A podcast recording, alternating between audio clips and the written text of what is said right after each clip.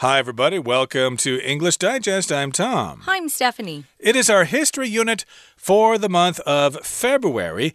And uh, of course, uh, provided the uh, virus kind of uh, abides a little bit or subsides a little bit and we'll be able to do some traveling, you might need to come up with some ideas. So, some of you may be interested in traveling by train as opposed to plane or bus or car. And uh, one particular journey you might consider is to ride on the Trans Siberian Railway. I don't think it's my first choice of vacation spots, that's for sure. When we were growing up, Siberia just seemed like the farthest place away, and it was very barren, not a lot of trees, really cold. Um, but this is where this particular railroad or railway is located, is in Siberia, and it goes across quite a long stretch of land. We're going to find out more about this particular railway. But first, guys, as we always do, we're going to read through today's lesson.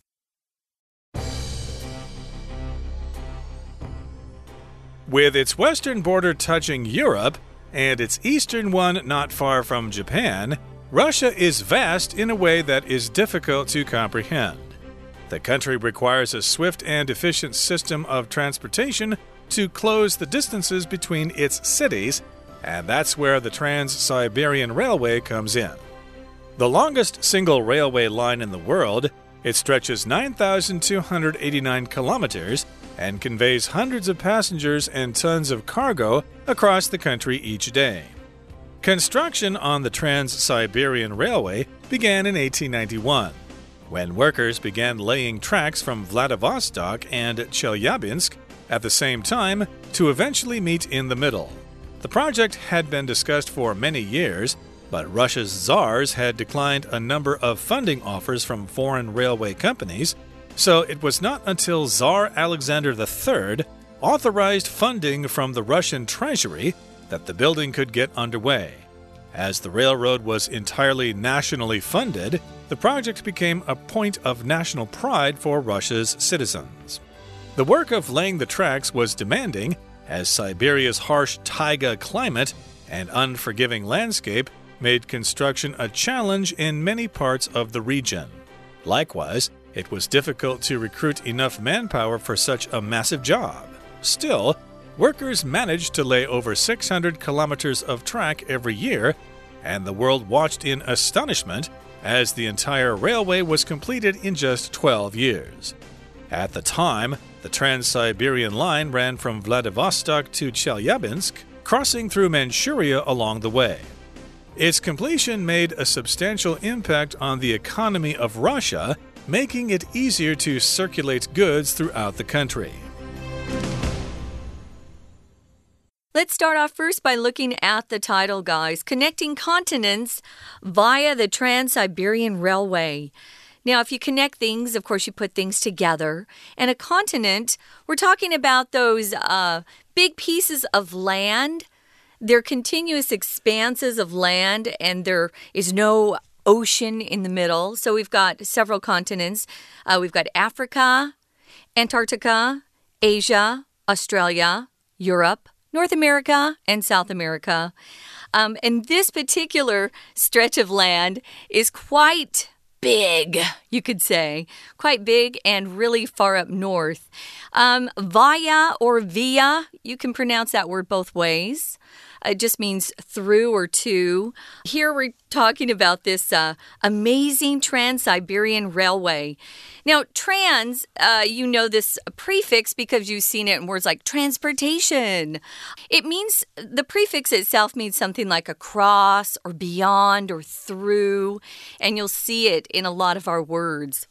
Exactly. So we're talking about a railway that crosses continents. Okay. It goes from one point in the west to one point in the east, and it crosses Europe well, not all of Europe, but part of Europe and pretty much all of Asia while it's going. Uh, so, yeah, trans means to cross something. Like if you've ever been to Canada, of course, Canada has the Trans Canada Highway, for example, going from east to west. But again, this particular railway is connecting continents. Let's find out more about it here in the first paragraph. It says, with its western border touching Europe and its eastern one not far from Japan, Russia is vast in a way that is difficult to comprehend.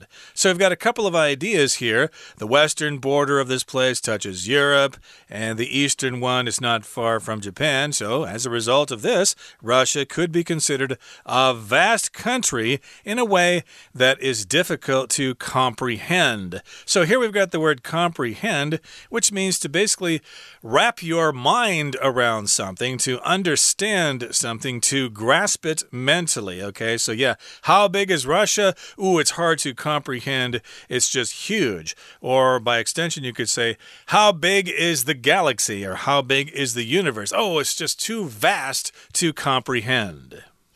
Well, because it's so big, they need a way that they can travel through that distance or across that distance when they need to get from one end to the other. And it says here the country requires a swift, meaning quick or fast, an efficient system of transportation. If it's efficient, you don't want to waste too much time. So they required both a swift and efficient system of transportation to close the distances between its cities. Yeah, long ago, before we had modern transportation, it would take days and sometimes months to go from one big city to another if you had to cross a large expanse of land, especially if there were mountains in between. Was really quite hard to get from one place to another.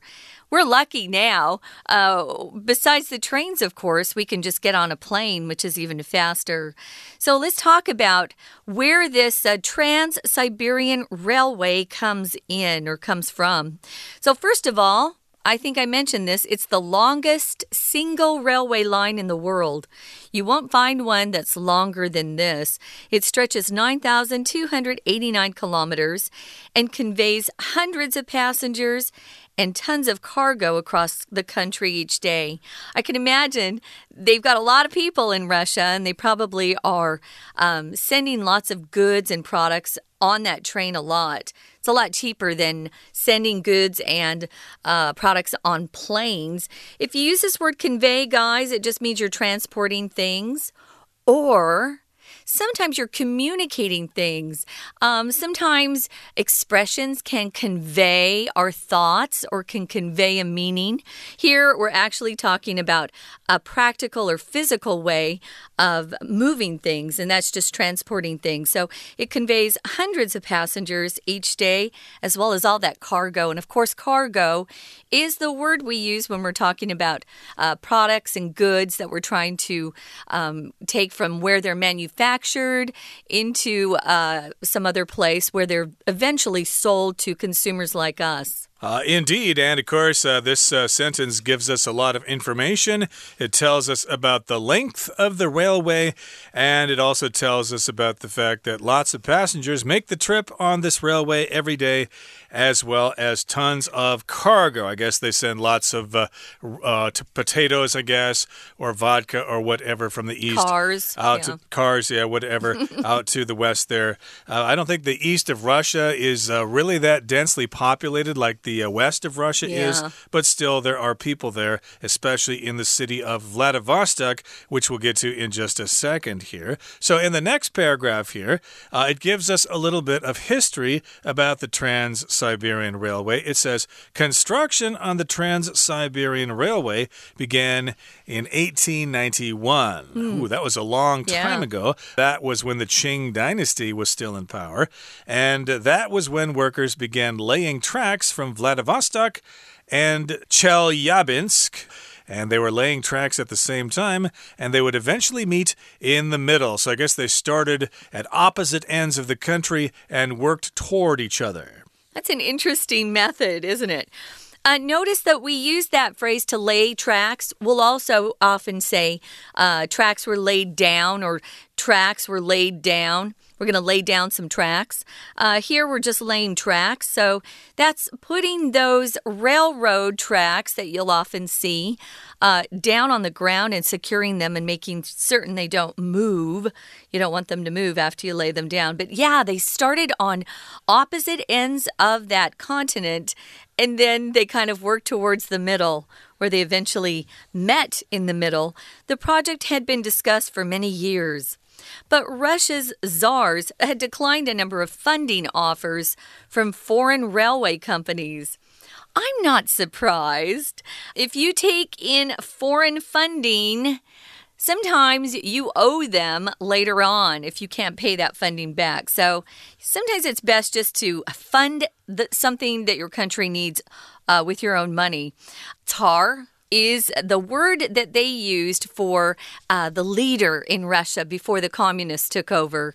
And, uh, you know, they were just ruled by the dictators after that. So they were considered royalty in Russia. And of course, one of them here. Notice that the Tsar is spelled T S A R. I've also seen it spelled C Z A R. It's a, a Russian word, so it's really not uh, an exact interpretation or spelling, I think. It's kind of like pinyin in uh, Chinese. Uh, exactly. I've heard the word czar. I guess you could pronounce this as tsar, uh, basically a king or a leader or an emperor of Russia. They're gone now. They were all killed off. And of course, the, the czars were very wise there. They said, nope, we're going to build this ourselves. Lots of foreign railway companies offered to fund the project, like uh, China does in African countries. They fund railways there. But in this particular case, uh, Tsar Alexander III authorized funding from the Russian treasury itself, and then the building could get underway. So, uh, this czar here, Alexander III, he authorized funding. If we authorize something, that means you have the power to approve of something. So, yes, he gave special permission uh, to use money from the Russian treasury, and then that money would be used to build the Trans Siberian Railway, and building could commence. It could get underway, it could begin. Yeah, that word underway, guys, just does mean, as Tom just said, uh, begin. Uh, we use it to talk about projects or specific things like maybe uh, a doctor is going to perform an operation. Well, the surgery is underway, or the meeting's already underway, uh, which just means it's already begun. So it's begun already, and we use it again for special things like a project, an activity, some sort of process. So, our program is underway, as you know. We're going to take a quick break right now, guys, and then we'll be back to continue talking about this Trans Siberian Railway. 听众朋友，大家好，我是安娜。我们今明两天要带大家到 Russia 去看什么呢？看他们感到骄傲的西伯利亚铁路 Trans-Siberian Railway。像今天我们会先介绍一下西伯利亚铁路嘛，然后它的过去的历史，大概什么时候开始建的，还有当时有什么困难。第一段的第一句当中啊，其实有一个 with 开头，只要看到 with 开头，这个 with 本身就是介系词，不管是随着，或是表示原因，或者是用什么东西，它就是一个介系词。所以在这句话当中，你有没有注意到后面有一个动词 touching？这个动词会变成动词 ing，所以根据文意的话，我们大概就推测，因为它的西边的边界是碰到欧洲，那它东边的边界呢又不远离日本，也就是说，逗点之后，俄国它真的是一个非常非常广大辽阔的地方。在句子最后面有一个关系子句，先行词是 away，一种方式。那么关系子句从 that 一直到句尾的地方，这种方式是真的很难 comprehend，很难理解的。俄国真的很大，然后呢，左右两边离得很远，也就是说，这个国家真的是需要一个 swift 很快速、efficient 很高效的一个交通系统，可以缩短城市之间的距离。我们注意一下一个动词 close，在这里是把距离拉近的意思。那么就是因为需要这样子一个交通系统，这就是西伯利亚铁路切入的地方。在第二句最后面，我们看一下 where。That's where 这里的 where 是个复合关带哦。所谓的复合关带就是复合，就表示把先行词包进去。所以 that's 后面我们没有看到先行词。那么把先行词包进去之后呢，它本身还是一个关系词嘛。所以其实这里的 where 你可以把它写上等于 the place that，这就是那个地方，哪个地方？the place that the Trans-Siberian Railway comes in。所以其实从 that 一直到句尾的地方，也就是句子当中 where 后面的 the 到句尾的地方，才是完整的关系子句。接下来我们来看到第二段喽，什么时候开始建设的呢？是在西元一八九一年的时候开始建设。在第一句话当中，我们要特别把一八九一画起来，因为它是一个先行词。逗点之后的 when 到句尾是个补充说明的关系子句。言下之意就是，而当时啊，在一八九一年的时候，工人就开始铺设铁路喽。注意铺设铁路的铺这个动词叫做 lay。它是及物动词，它的三态是 lay、laid、laid。过去式、过去分词都是 l a i d，有下蛋呐、产卵呐、放置啊的意思。在这里指的就是放置。当时啊，工人在开始铺设铁轨的时候，是从最东边车里亚宾斯克这个地方，跟最西边海森威这个地方同时往中间集中，然后最后在中间 meet 相遇。我们来看一下第二段第二句。最后面的地方，从 so 后面我们看一下，it was 跟 that 这三个字先抓出来，因为它是一个强调或者是分裂句。我们如果把 it was 跟 that 用手指遮掉，剩下就会变成是 not until，not until 不直到如何如何。我们要先回过来复习一下 until 的用法。Until 后面如果加上时间，在英文强调的是时间之前的状况，所以时间之前的状况是如何呢？时间状之前的状况是不能动工，The building could not get underway。那么什么时候才可以呢？Until 直到亚历山大三世批准了资金之后，所以把 not 跟 until 都调到前面来。It was not until 再放到强调句中间，哒哒哒，that 结果 the building could get underway. We're going to take a quick break. Stay tuned. We'll be right back.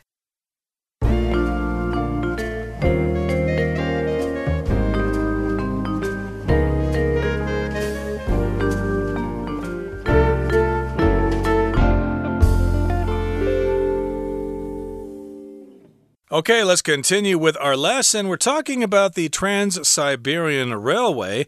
And in the first part of our lesson today, we told you a little bit about it uh, that this railway is the longest in the world.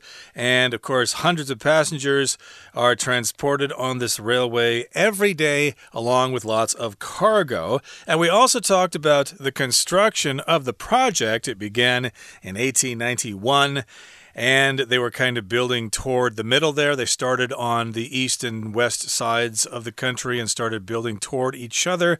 And lots of uh, foreign railway companies offered to uh, lend them money, but the Russians said no. Uh, the Tsar authorized funding from the Russian treasury, and uh, building commenced. It got underway, and as the as the railway, as the railroad was entirely nationally funded, the project became a point of national pride for Russians citizens, Russia's citizens. So yes, they were very proud. Uh, yeah, we built this all ourselves. We did not rely on the United States or England or China or Japan or whoever. We did it all ourselves, and so that, of course, is a point of national pride for Russians. Now, moving on to the next paragraph here, it says the work of laying the tracks was demanding as Siberia's harsh taiga climate and unforgiving landscape made construction a challenge in many parts of the region. Okay, so if you describe something as being demanding, that means it is very challenging and it is very difficult. Perhaps you have a job and it's quite demanding. You have to work long hours or you have to have um, almost perfect work. Uh, maybe you're in the medical uh, field. You want to be as accurate as possible if you're working um, with people's lives that way. Or maybe you have a boss that's very demanding. Um, it's just very difficult or challenging, as Tom said. So the work of laying the tracks was demanding, it was tough. They're in a tough climate. Here we've got Siberia's harsh taiga climate. I'll be honest, I didn't know what taiga was, and I had to look it up. Taiga is a type of uh, land that is sometimes swampy, but there are a lot of um, conifer trees in that area, but it's very, very far north.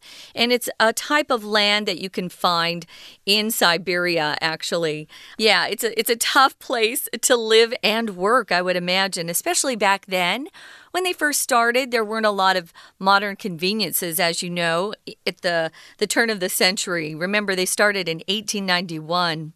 So it was a demanding job, a demanding climate, and unforgiving landscape made construction a challenge in many parts of the region. Yeah, you didn't have any opportunities to kind of mess up. You had to get it right and move on quickly, I'm sure. Unforgiving, right? I guess that means that if they made a mistake, hey, they uh, made a mistake and they can't correct it, or at least it's uh, very difficult really hard, to correct yeah. the mistake. Yeah, so yeah, it was very difficult to lay the tracks there. And of course, uh, lots of the region uh, had this taiga climate, as uh, Stephanie just uh, told us about. And likewise, at the same time, it was difficult to recruit enough manpower for such a massive job. Mm -hmm. So, likewise, equally, it was difficult, it was challenging to build the railway, and at the same time, also, it was challenging to find people to work on the railway, or at least work on the construction of the railway. They could not recruit enough manpower, or at least it was difficult to find people willing to work in those harsh conditions. So if you're looking for people to work for you, we use the word recruit. I'm opening a new company, I need to recruit some new employees. Basically, I need to find some new employees, I need to hire them. Uh, we often see the word recruit when we talk about the military. We do. Uh, we had a recruitment officer in my last company, and once a year, especially around graduation time, this person would visit the campuses of some of the best colleges in America and, you know, pitch our company, just telling the, the students there how great it would be for them to work for our company. And that was a recruitment week. And it was quite a busy time for everyone in the company. We were all trying to put our best selves forward. We wanted the best people to want to work for our company. So, yeah, Recruit is used if you want to hire people, especially uh, if you're looking, as the military does, for new men and women to join the Army or Navy or Air Force. So you're recruiting manpower for such a massive job. Yeah, it would have been tough. I wouldn't have wanted to lay down track in Siberia, I'll be honest. Mm. This isn't my kind of job. Still, workers managed to lay over 600 kilometers of track every year. So they worked very quickly, and I guess they found enough people who were willing to work in such a challenging environment. So the world watched in astonishment as the entire railway was completed in just 12 years. I'm not completely surprised because when the Russians put their minds to something, they really are quite successful. Um, so I'm not completely astonished, as it says here. But it, it is a lot of railway to put down, a lot of track to lay down uh, in just 12 years. Astonishment here is a noun, and we use it when we're describing something where there's a lot of great surprise and just really amazement at something. So there was astonishment or watched in amazement, you could also say, as that entire railway was completed in 12 years. And uh, a more common use of this word is to be astonished by something. Uh, for example, I could say, I was astonished when you called the boss all those names. Uh, you could have been fired right there. I was so astonished. I was so surprised that you actually did that. But uh, here in this sentence, we're using the word in its noun form, astonishment. And they watched in astonishment. Notice right. that. With that preposition in. Okay. Yeah. Uh, you could use that in other places. I, I was uh, watching watching in surprise. watching example. in amazement. What in I amazement, used, yeah. exactly. Uh, when I was uh, watching the circus, for example, I watched in amazement. But uh, here, of course, they watched in astonishment. They were very surprised. How could these Russians do that? They're just mm. a bunch of lazy people who They're sit not. Uh, drinking vodka all day long and getting in uh, traffic accidents and not watching where they're going and stuff like that. So, yes, everybody was astonished. Of course, those are Russian stereotypes. Forgive me if you're out there. But in any case, here, they completed the railway in just 12 years, which was pretty fast. Yeah. And at the time, the Trans Siberian line ran from Vladivostok to Chelyabinsk, crossing through Manchuria along the way. So its completion made a substantial impact on the economy of Russia, making it easier to circulate goods throughout the country. Now remember, when this track was laid down, modern transportation was quite new. So even to have a railroad at all would be a major thing. So if you're talking about something having a substantial impact, it's really big. Substantial means it's not little, it's quite uh, considerable. Its a size is big or its value is quite a bit. Depends on what you're talking about. So a substantial portion of most people's salary uh, goes towards their living expenses, their rent, their food, uh, their transportation, things like that. And Tom, what does it mean when it means you're circulating something? Oh, circulating. Well, usually we talk about blood circulating in the body, uh, going all around in circles and stuff like that. Uh, hence, you've got the word circle in there S C I R C, circ, circulate. So to move in circles, or in this particular case, to move throughout the country, to trade between east and west and north and south and stuff like that. So because they had this railway, hey, goods and services and people could circulate around the country easily, and it wasn't a major job to go visit relatives in Vladivostok if you lived in Russia, you could be out there in just a couple of days now. Okay, that brings us to the end of our explanation for today. It's time now to listen to our Chinese teacher. 那么，由于这个铁路完全是国家自己出资的，所以俄罗斯公民对西伯利亚铁路是感到很骄傲哦。不过第三段啊，我们还是要谈一下当时的一个困难。好，那么当时有什么样的困难呢？因为西伯利亚当时的这个就俄国到目前为止一直都以来，它的天候都是非常的严酷的，所以第一个困难就是因为天候。严酷，然后地形很恶劣，所以这是第一个困难。我们在第三段的第一句当中，逗点之后看到的 as 连接词在这里是 because，后面表示原因。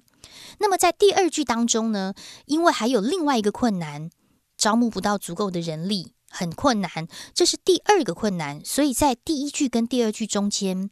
注意一下它的转成词语叫做 likewise。likewise 指的是同样的方向，中文就直接简称同样的。那么第三句开始，文意有所转折喽。但是虽然有那么多困难，工人还是每年顺利的铺设铁路。所以第三句一开始的这个 still 就变成有尽管、虽然如此的意思。所以后来整个铺设完成之后呢，在十二年之内完工，全世界都非常震惊。那么西伯利亚铁路中间呢，也有穿越过满洲，所以整个的这个建设为俄国的经济带来可观的影响，商品啦或者是人员的流通就更加顺利。以上今天的内容，我是安娜，我们下次见。That's it for today, everybody. Thank you so much for joining us, and please join us again next time when we continue to talk about the Trans Siberian Railway. Please join us then. From all of us here at English Digest, I'm Tom. I'm Stephanie. Bye. Bye.